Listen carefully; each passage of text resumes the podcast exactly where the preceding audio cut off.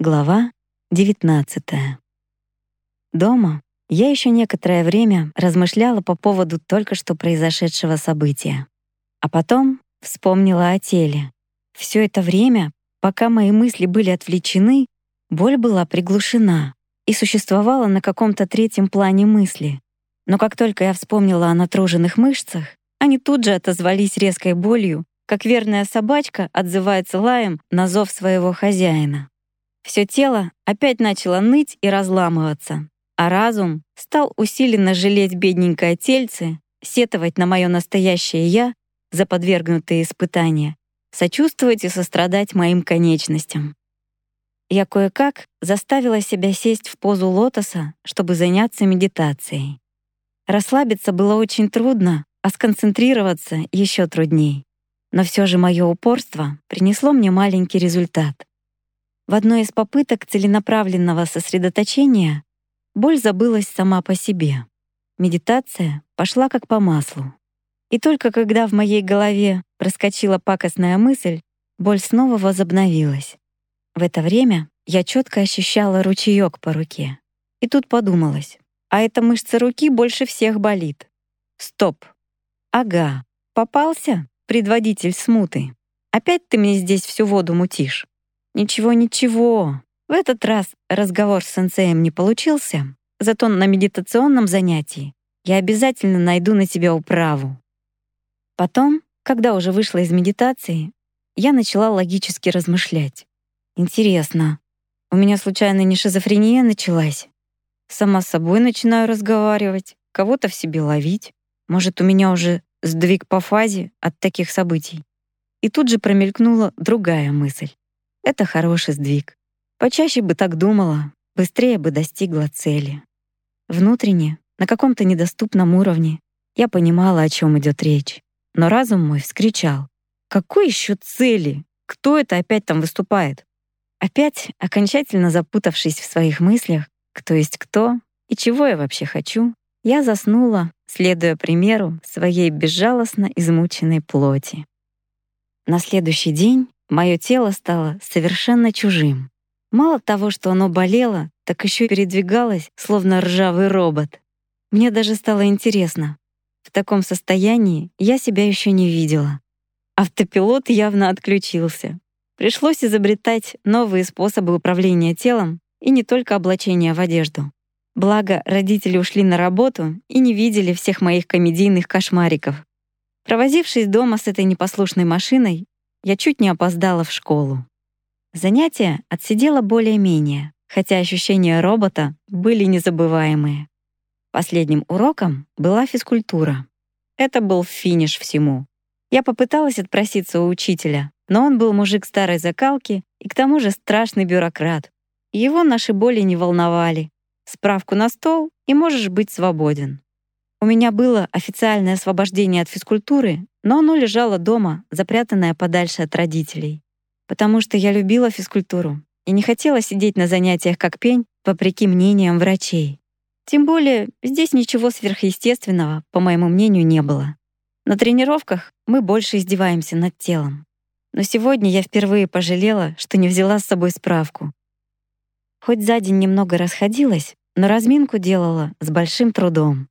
А сегодня, как назло, были еще и зачеты по отжиманиям. Этого я точно не переживу.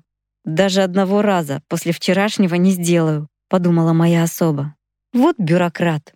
Уперся в свою бумажку. И начала распекать этого мужика по всем статьям своими злобными мыслишками. Во время очередной паузы по обдумыванию слова еще похлеще предыдущего в моей памяти как-то ненавязчиво всплыли слова сенсея. Нельзя другим желать зла, даже в мыслях. Ёлки-палки, что ж я делаю? встрепенулась моя особа. Сама себе ловушку создаю. И немного охладив свой пыл, стала трезво рассуждать. Что толку, что я сейчас мысленно его грязью поливаю, да недовольные взгляды в него метаю? Только расстроюсь больше, а на зачете еще и нагрублю. Он тоже в долгу не останется. Поставит пару, вызовет родителей — Родители узнают, что я справку в школу не отнесла, тоже расстроятся. Зачем мне это все надо? А если, как сенсей говорит, влезть в шкуру этого мужика, то что получается? Он же не виноват, что я пришла на урок в разбитом состоянии? Нет. Он же не знает, что я вчера весь вечер готовилась к его зачетам, можно сказать, в поте лица. Не знает. Так чего же на него злиться? Он просто добросовестно выполняет свою работу. А за справку, так ему тоже надо отчитываться за свои уроки. Вдруг сейчас директор зайдет или какая-нибудь комиссия нагрянет. Мужика тоже можно понять.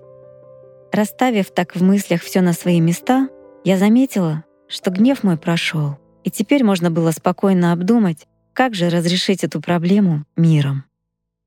После разминки я вновь подошла к учителю и спокойно объяснила ему ситуацию, что, мол, так и так. Вчера усиленно занималась, сегодня терплю катастрофические последствия. Но на следующем занятии обязательно отожмусь даже в два раза больше. А также добавила, что я его прекрасно понимаю, как он с нами мучается и устает от наших постоянных отмазок. Но что поделаешь, вы же сами когда-то были молодым. Видимо, последнее предложение, вырвавшееся у меня случайно, основательно всколыхнуло какие-то хорошие воспоминания учителя. Потому как следующие 15 минут мы слушали всем классом лекцию о его бурной спортивной молодости. И когда, наконец, начали сдавать зачет, я его спросила. «Так мне отжиматься?» «Ладно», — добродушно махнул рукой физкультурник. «В следующий раз отожмешься. Будем считать, что ты сегодня не успела.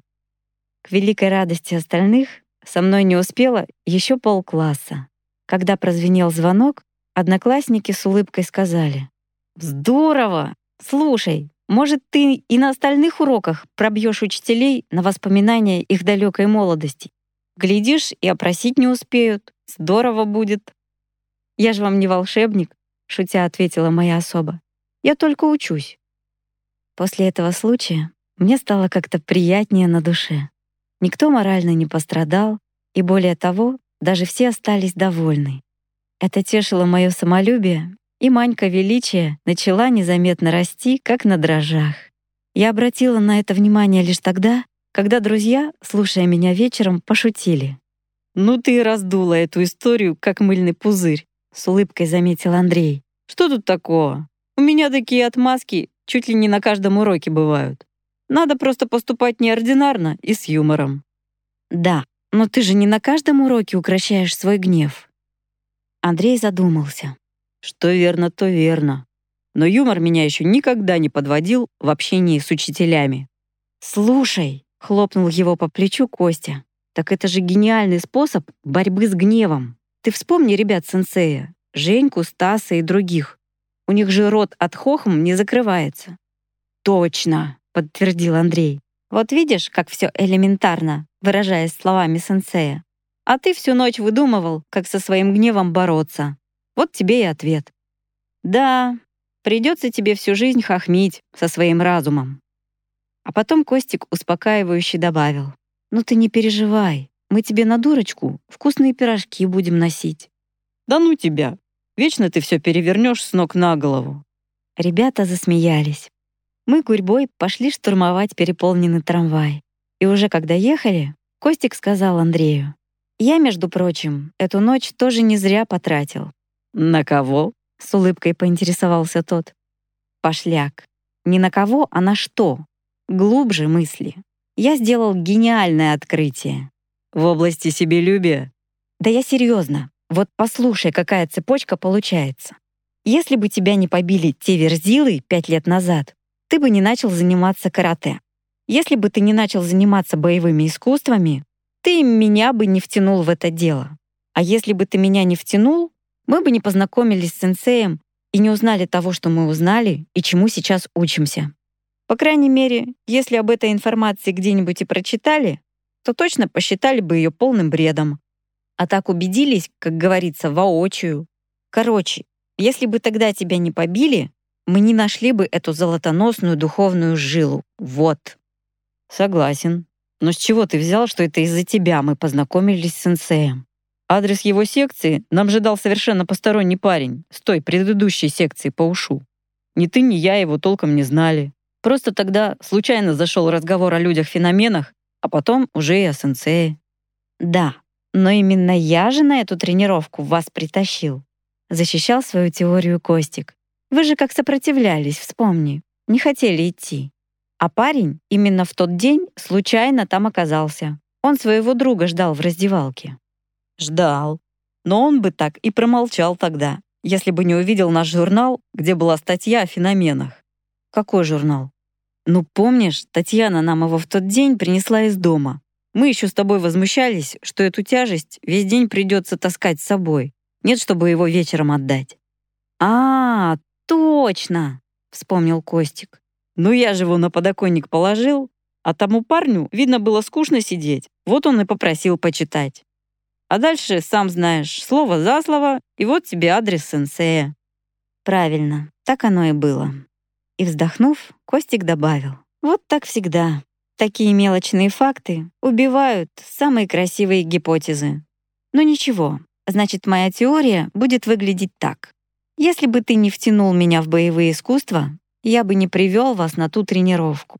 А далее в скобочках примечание «и Татьяна не принесла журнал», скобочки закрываем, то тогда бы наша компания не познакомилась с сенсеем и так далее. И все-таки все началось с журнала настаивал на своем Андрей и далее продолжил развивать свою мысль. Из-за статьи. А начали мы интересоваться этими статьями, потому что... Почему? Ну как почему? Потому что... а, -а, -а Это же она всю воду замутила. Всех нас заразила людьми-феноменами, сказал Костик, кивнув в мою сторону. Точно. Ребята посмотрели на меня. А ты чего ими заинтересовалась? Я? Немного растерялась моя особа и тут же выкрутилась. Я... А меня фильмы вдохновили. О, а фильмы создавали... И дальше ребят понесло на раскручивание целой цепочки воображаемых событий. Татьяна усмехнулась и сказала, «Э, да вы так грешным делом и до первобытного человека доберетесь». И смешно их скопировала. Если бы того человека догнал бы саблезубый тигр, то и вас бы не существовало, и, следовательно, с сенсеем бы не познакомились. «А что, это мысль», — улыбнулся Костик. «Вот мужчины», — посетовала Татьяна. «Им бы логикой хоть за соринку, но уцепиться. Познакомились с сенсеем, и хорошо. Значит, так надо. Значит, это судьба. И все. Чего тут спорить?»